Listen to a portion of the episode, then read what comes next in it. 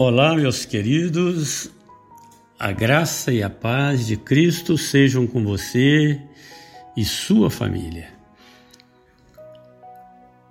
Hoje nós vamos falar de um termo e de um assunto que está em alta há mais de um ano.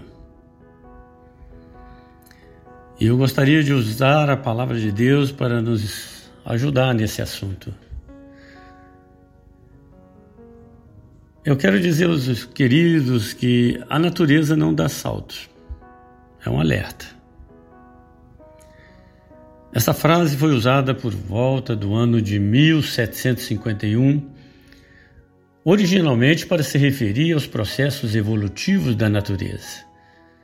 Não obstante, também poderá ser útil para explicar agora o longo caminho do desenvolvimento de uma vacina Desde o início da pandemia, a descoberta de um produto eficaz e seguro para prevenir infecções pelo novo coronavírus tem sido aguardada com muita esperança. Haja vista que essa doença está sendo responsável por ceifar a vida de milhares de pessoas. No entanto, a torcida para que cientistas de todo o mundo encontrem em tempo recorde uma vacina para este mal, não podemos esquecer que a ciência tem etapas a cumprir. Razão esta dada ao porquê de uma busca frenética em vacinar toda a população e para tanto é preciso que se produzam as vacinas aceleradamente. Nesse sentido, é a hora em que toda a população conta com aqueles a quem tem representado no cenário político do país. Mas e a Bíblia? O que a palavra de Deus diz a respeito desse termo vacinas? A Bíblia não menciona a palavra vacinas, talvez por ser um termo bem contemporâneo, bem moderno. Em português, a vacina, esta palavra, vem do latim váquica. Esse termo estava presente na expressão latina variolae vacinae, para descrever uma doença conhecida como a vacina das vacas. Isto ocorreu próximo do século XIX, por volta do ano de 1800, os quais descobriram pela primeira vez que esse vírus, chamado varíola das vacas, era capaz de imunizar de forma eficaz as pessoas com varíola.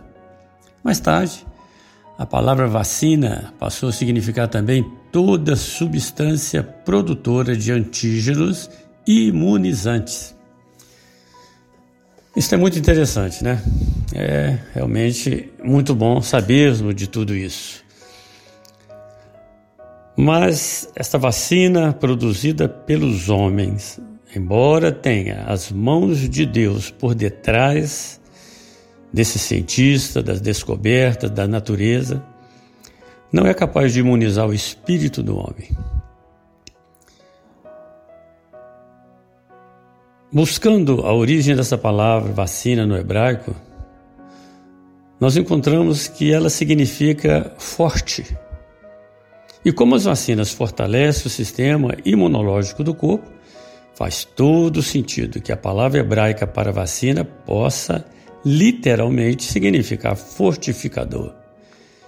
E aí, queridos, nesse contexto, a Bíblia está repleta de palavras alusivas a esse termo dirigida a Deus como sendo nossa fortaleza bem presente. No hebraico, El Gibor significa Deus forte, Deus de força ou Deus poderoso.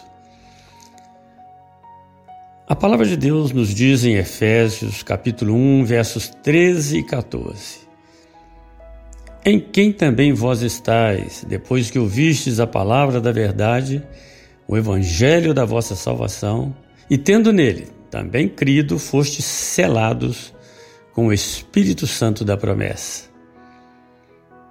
E aí vou grifar: o qual é o penhor da nossa herança para a redenção da possessão adquirida para louvor da sua glória. Aqui está a vacina para o nosso espírito. E ela não só nos imuniza contra o pecado, mas também contra a morte eterna. Não há filas, não há dia nem hora agendada. Essa vacina está disponível 24 horas. Somente depende de nós tomarmos a decisão de sermos vacinados ou não. Para tal, precisamos reconhecer apenas e crer que o grande e infinito amor e a misericórdia de Deus, dispensado sobre a humanidade para resgatar o homem do pecado, nos proporciona eficazmente a cura, a libertação e a salvação através de Jesus Cristo, nosso Senhor, quando na cruz do Calvário entregou sua vida por nós, pecadores. Que o Senhor possa abençoar o seu coração e que você tenha um dia abençoado em nome do Senhor Jesus. Eu sou Márcio Calil e esta foi mais um momento com a palavra de Deus, pois é tempo de ceifar. Amém.